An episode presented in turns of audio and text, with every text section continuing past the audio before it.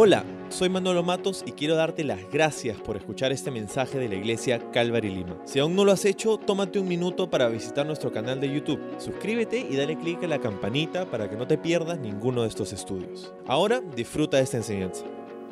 Hola, quiero darte la bienvenida a nuestro domingo en línea. Qué increíble poder conectarnos un domingo más a lo que Dios tiene que decirnos en su palabra el día de hoy. Desde donde sea que nos acompañas, estoy profundamente agradecido por darnos este tiempo y darte el tiempo de que Dios pueda hablar a tu corazón, a ti, a tu familia, de pronto que estás conectándote el día de hoy. Este fin de semana ha sido increíble, ha sido una locura poder hacer la primera conferencia totalmente en línea de Atrévete. Nuestro grupo de jóvenes ha hecho un increíble trabajo este fin de semana para poder tener este tiempo de conferencia anual, esta vez todo por internet. Gracias a Dios, todo salió increíble. Espero que hayas podido conectar con nosotros este fin de semana. Hoy día estamos continuando con nuestro estudio a través del libro de Hebreos. Si tienes tu Biblia a la mano, me encantaría que nos acompañes al capítulo 12 del libro de Hebreos, donde estamos haciéndonos paso a través de esta carta del Nuevo Testamento en esta serie que hemos llamado Mejor. El título para nuestro estudio el día de hoy es La disciplina de Dios. La disciplina de Dios. Vamos a orar y vamos a leer el pasaje que tenemos para nosotros hoy día. Señor, muchísimas gracias por darnos la oportunidad de reunirnos nuevamente como iglesia para a través de este medio escuchar tu voz, escuchar tu palabra. Señor, necesitamos escucharte a ti. Hay muchas voces en medio de este tiempo en el que nos ha tocado vivir, hay muchas cosas que se nos dicen, hay muchas cosas que pueden llenar nuestra mente y nuestro corazón, pero queremos ser intencionales para buscar tu palabra ahora y como iglesia decirte, Señor, que te necesitamos, necesitamos oír tu voz. Háblanos, reconfórtanos, anímanos, exhórtanos, haz lo que tengas que hacer en nuestros corazones a través de tu palabra en el día de hoy. Y todo esto te lo pedimos en el nombre de Jesús. Amén. Amén. bueno, hemos llegado al penúltimo capítulo en nuestro paso a través del libro de Hebreos. La semana pasada vimos los dos primeros versículos que vamos a leer ahora y luego vamos a poder considerar la porción que tenemos para hoy. Dice, por lo tanto, ya que estamos rodeados por una enorme multitud de testigos de la vida de fe, quitémonos todo peso que nos impida correr, especialmente el pecado que tan fácilmente nos hace tropezar, y corramos con perseverancia la carrera que Dios nos ha puesto por delante. Esto lo hacemos al fijar la mirada en Jesús, el campeón que inicia y perfecciona nuestra fe. Debido al gozo que le esperaba, Jesús soportó la cruz sin importarle la vergüenza que ésta representaba. Ahora está sentado en el lugar de honor junto al trono de Dios. Entonces, Ahora hemos venido a el pasaje que tenemos delante a partir del verso 3. En estos primeros versos que considerábamos la semana pasada, nos está diciendo, corre con perseverancia, pon tu mirada en Jesús, Él es nuestro mayor ejemplo de, fe. Habiendo puesto en el capítulo anterior una serie de ejemplos de hombres y mujeres que pusieron su confianza en Dios en medio de circunstancias francamente imposibles. Ahora nos muestra que no estamos solos, sino que tenemos esta gran nube de testigos a nuestro alrededor, pero que nuestra mirada no debería estar en esa multitud, en esa nube, sino que nuestra mirada precisamente debería estar en Jesús. Él es el autor de nuestra fe, Él es el que perfecciona nuestra fe. Acuérdate que los lectores originales del libro de Hebreos serían hombres y mujeres cristianos que habían salido del judaísmo en el área de Jerusalén y Judea que estaban experimentando cierta persecución, estaban experimentando en sus familias cierta persecución económicamente también, estaban perdiendo mucho sus trabajos. su presupuesto estaba siendo afectado por haber puesto su confianza en Jesús. Muchos de ellos los ah, rechazaban por haber confiado en Jesucristo el Nazareno como el Mesías de Israel. Todas estas cosas estaban sucediendo con ellos, su familia, sus amistades, estaban rechazándolos y la persecución continuaría a través de los siguientes años de la historia de la iglesia en este primer y segundo siglo. Entonces, aquí a, esta, a, esta, a este grupo de personas les escribe este autor, posiblemente el apóstol Pablo, y les dice, considera lo que tienes en el legado de tu historia, de la historia de tu nación, todas estas personas que confiaron eh, en Dios, en la promesa de Dios y todas las adversidades que ellos pasaron no fueron algo que les inhibió, no les prohibió todo eso, el seguir buscando a el Señor. Entonces ahora, en medio de todo eso, si considera a Jesús, y mira lo que dice ahora en el verso 3. Dice, piensen en toda la hostilidad que soportó por parte de pecadores. Así que no se cansarán ni se darán por vencidos. Después de todo, dice, ustedes aún no han dado su vida en la lucha contra el pecado. Así es. Entonces, en medio de las dificultades que experimentaban estos creyentes, el autor les dice, y el Espíritu Santo nos dice a nosotros, porque esto también es para nosotros el día de hoy, que si consideramos lo que Jesús soportó, nosotros no nos cansaremos ni nos daremos por vencidos.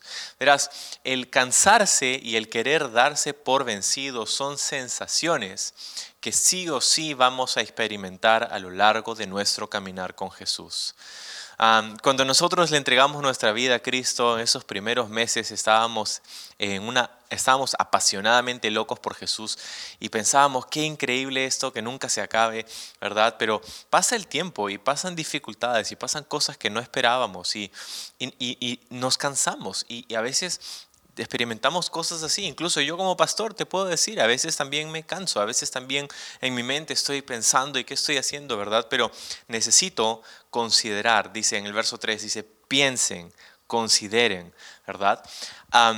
y es curioso porque hemos estado hablando acerca de una carrera, ¿verdad? De correr con perseverancia. ¿Sabes? El cansarse es algo que sucede en el cuerpo y el querer darse por vencido es algo que sucede en la mente, ¿verdad? Cuando hablamos de una carrera decíamos que el correr es un ejercicio físico, pero también es un ejercicio mental y así es caminar con el Señor también. Ah, vamos a experimentar cansancio, vamos a experimentar estas luchas, vamos a ser tentados con el querer dejar este camino y tenemos que saber que eso es algo que vamos a experimentar. Pero eso debería impulsarnos más bien a seguir buscando al Señor. Entonces, algo que creo que tenemos que entender es que todo ser humano, tú y yo, cada uno de nosotros, somos una pequeña trinidad. Hemos sido creados a la imagen y semejanza de nuestro Dios. Y no estoy diciendo que somos dioses, pero somos creados en su imagen y semejanza. Somos un espíritu, un alma y un cuerpo. Eso es a lo que me refiero, ¿verdad? Cada uno de nosotros. Pero antes de conocer la gracia salvadora de Jesucristo, la Biblia nos dice en Efesios capítulo 2 que andábamos muertos en nuestros delitos y pecados. Pero ahora, como creyentes, justificados por el sacrificio sustituto de Jesús en la cruz, nuestro espíritu que antes estaba muerto ha sido ahora vivificado. Somos una nueva criatura y tenemos vida.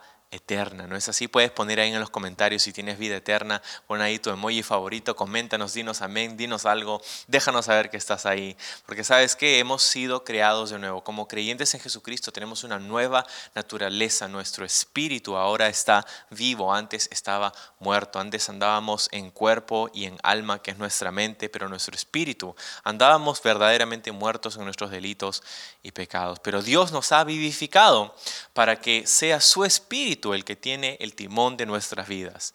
Sin embargo, muchas veces nosotros le damos ese timón a nuestra alma, que es nuestra mente, o a nuestro cuerpo, que es nuestra carne. Ah, ciertamente no siempre permitimos que sea el Espíritu de Dios en nosotros el que toma las riendas de nuestras vidas. A veces tomamos las riendas y tomamos decisiones en nuestra, conforme a lo que sentimos en nuestra mente, conforme a lo que sentimos en nuestro cuerpo, ¿verdad? Tenemos hambre y mandamos todo al tacho porque tenemos hambre y ahí sale el comercial de sneakers, cómete un sneaker, ¿no? En vez de comerte un sneaker, ora, ¿no? Entonces, la cosa es que necesitamos ah, darnos cuenta y reconocer que somos débiles y que ciertamente no siempre le damos al Espíritu de Dios ah, en nosotros las riendas de nuestra vida. Y es entonces que decidimos aflojar en la carrera en la que estamos. Nuestro cuerpo quiere frenar, nuestra mente piensa en desertar, pero nuestro espíritu es alimentado por las promesas y la palabra de Dios y es el que nos sigue diciendo persevera, no desmayes, ya falta poco. Y de repente esa es la lucha que tú estás experimentando también en este día, no lo sé, que cómo, has, cómo este año ha de repente sacado el viento de tus velas, cómo te sientes de repente exhausto, cansado, ah, quizá por el trabajo que se ha duplicado, triplicado, gracias a Dios, pero también tiene un efecto sobre ti, ¿verdad? El, el no poder habernos visto tanto tiempo. El poder estar conectados ciertamente es algo que nos eh, anima y nos, nos llena de, ánimo, ¿verdad? De, esta increíble manera en la que Dios puede seguir hablándonos, pero ciertamente las cosas se ven diferentes y, y son justamente esos momentos en los que le damos el timón de nuestra vida a nuestra mente y nuestro cuerpo en vez de nuestro espíritu, que tomamos decisiones poco sabias o, francamente, carnales. Lo hacemos muy a menudo si somos lo suficientemente honestos y a veces cuando Dios lo tiene a bien y como buen padre que es, Dios nos disciplina. Dios nos disciplina. Y esto es lo que dice el resto del pasaje. Mira lo que dice el verso 5. ¿Acaso olvidaron las palabras de aliento, dice? ¿Acaso olvidaron las palabras de aliento con que Dios les habló a ustedes como hijos. Él dijo, hijo mío, no tomes a la ligera la disciplina del Señor y no te des por vencido cuando te corrige, pues el Señor disciplina a los que ama y castiga a todo el que recibe como hijo.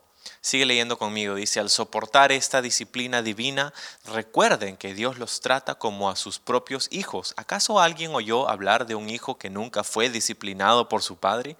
Si Dios no los disciplina a ustedes como lo hace con todos sus hijos, quiere decir que ustedes no son verdaderamente sus hijos, sino ilegítimos. Ya que, ya que respetábamos a nuestros padres terrenales que nos disciplinaban, entonces ¿acaso no deberíamos someternos aún más a la disciplina del Padre de nuestro espíritu y así vivir para siempre? Pues nuestros padres terrenales nos disciplinaron durante algunos años e hicieron lo mejor que pudieron, pero la disciplina de Dios siempre es buena para nosotros a fin de que participemos de su santidad. Ninguna disciplina resulta agradable a la hora de recibirla, al contrario, es dolorosa. Pero después, dice, después produce la apacible cosecha de una vida recta para los que han sido entrenados por ella. Dios nos disciplina y muchas veces no sabemos qué hacer con este concepto, no sabemos qué hacer con la idea de que Dios es un Dios que disciplina algunas personas escuchan esto y se sorprenden y dicen, ¿qué quieres decir con que Dios disciplina? Yo pensé que era Dios, eh, Dios era un Dios de amor, pero lo que dice este texto es que si no hemos experimentado o no experimentamos la disciplina de Dios, en verdad, eso nos dice algo alarmante, nos dice que verdaderamente no somos hijos de Dios porque todo aquel que Él ama, todo hijo suyo que Él ama, dice su palabra, Él también disciplina, corrige. ¿Verdad? y, hay otro extremo, hay otras personas que también están confundidas en medio de todo esto y dicen, de pronto alguien pasa por, alguien, por algo, una circunstancia adversa y, hay personas que inmediatamente saltan a decir, ah, Dios te está castigando por algo malo que has hecho y no sabemos que siempre es así, simplemente no tenemos toda la información en ese momento. Pero hay un par de cosas que podemos, hay un par de principios que podemos entender a través de su palabra acerca del castigo o la disciplina de Dios. Número uno, Dios disciplina a los que ama. En otras palabras, el acto de disciplina que Dios ejerce sobre sus hijos, sobre nosotros, es un acto de amor. Y el libro de Proverbios, que es un libro que nos da mucha sabiduría, está lleno de versículos donde se nos habla acerca del concepto del castigo y la disciplina que un padre le puede dar a sus hijos. Solamente para leerte algunos, y hay muchos más, pero por ejemplo en Proverbios 13, verso 24 dice, el que detiene el castigo a su hijo aborrece, mas el que lo ama desde temprano lo corrige.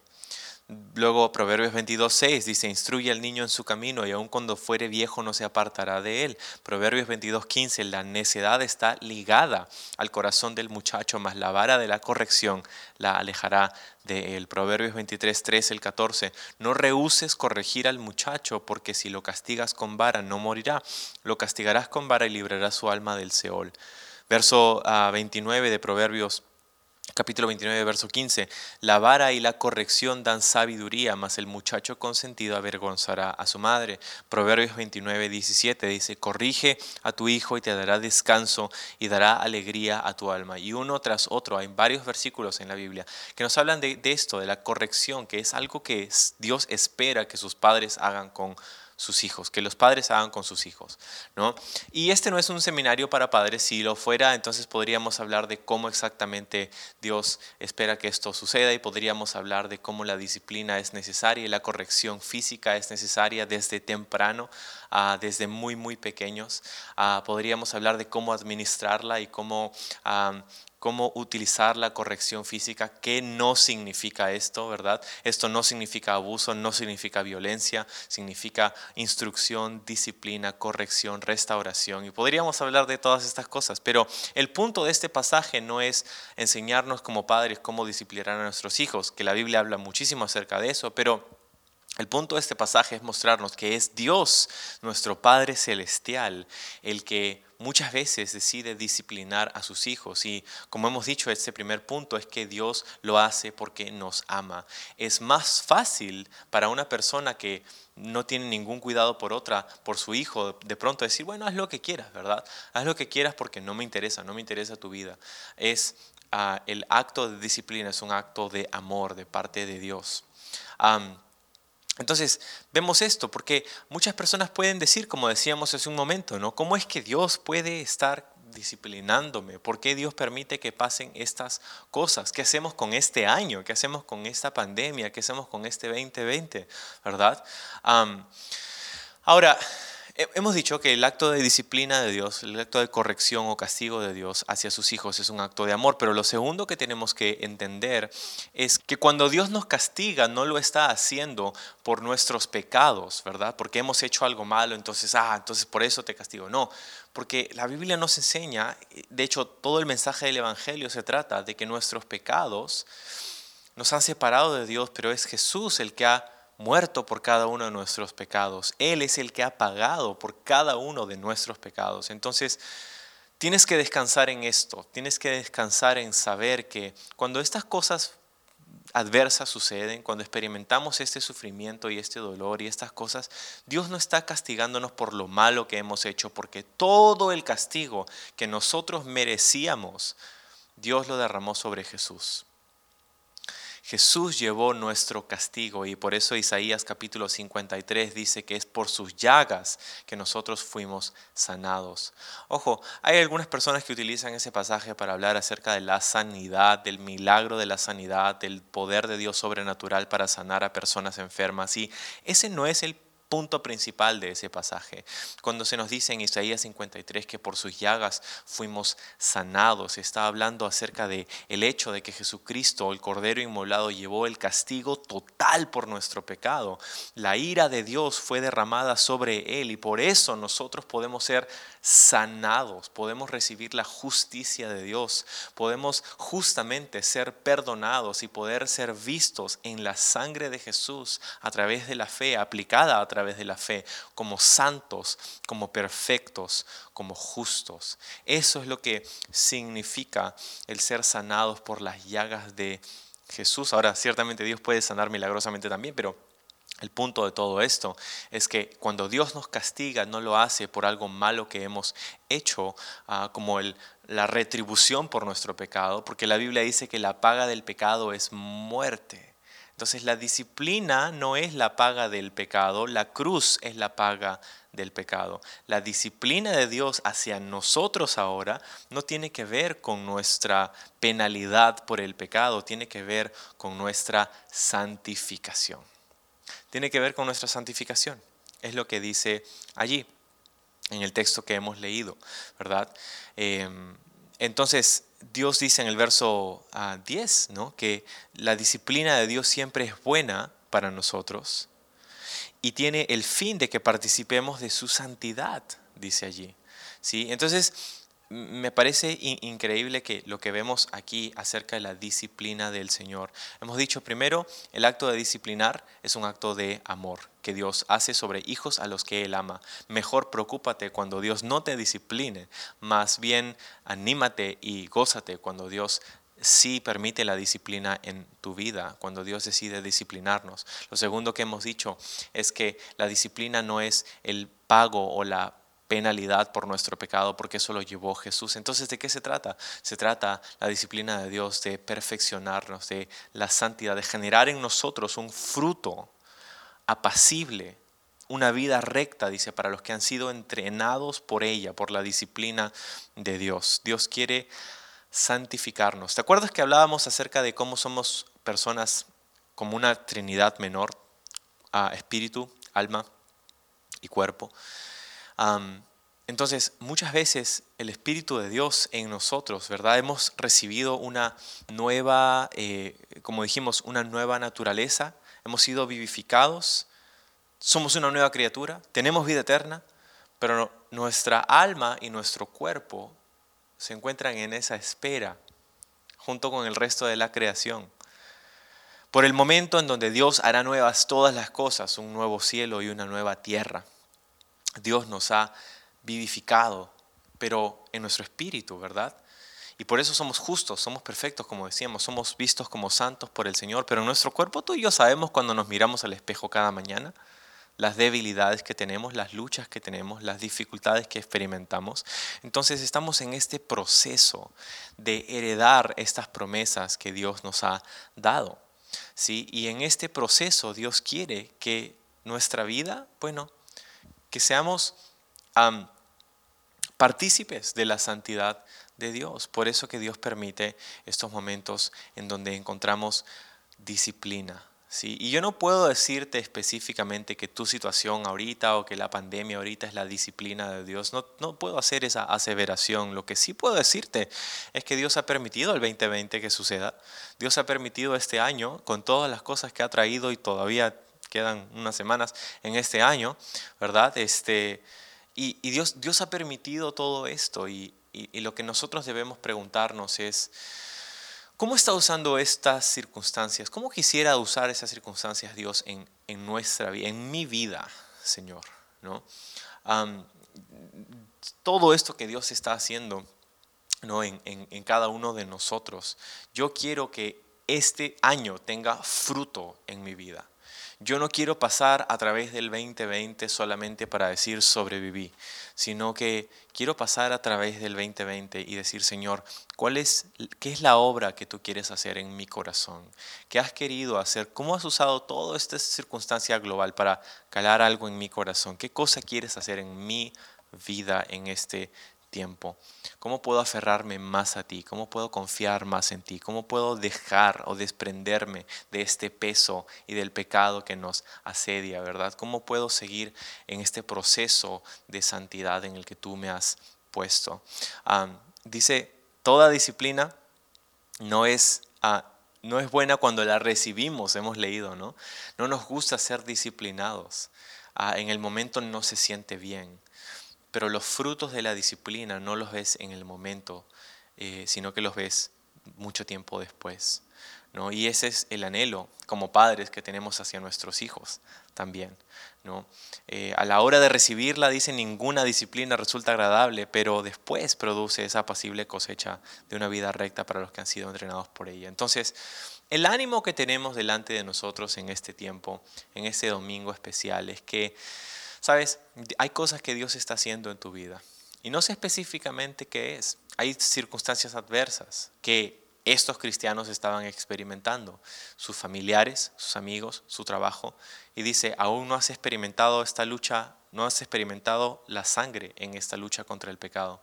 ¿verdad? Todavía hay cosas, y dicho sea de paso, esto vendría, ¿verdad? Muchos derramarían su sangre por esta lucha contra la adversidad que encontrarían y la hostilidad que enfrentarían en el mundo, tanto como, como nos dice ahí, Jesucristo eh, padeció toda esta hostilidad en contra de un mundo que se venía en contra de él, ¿no?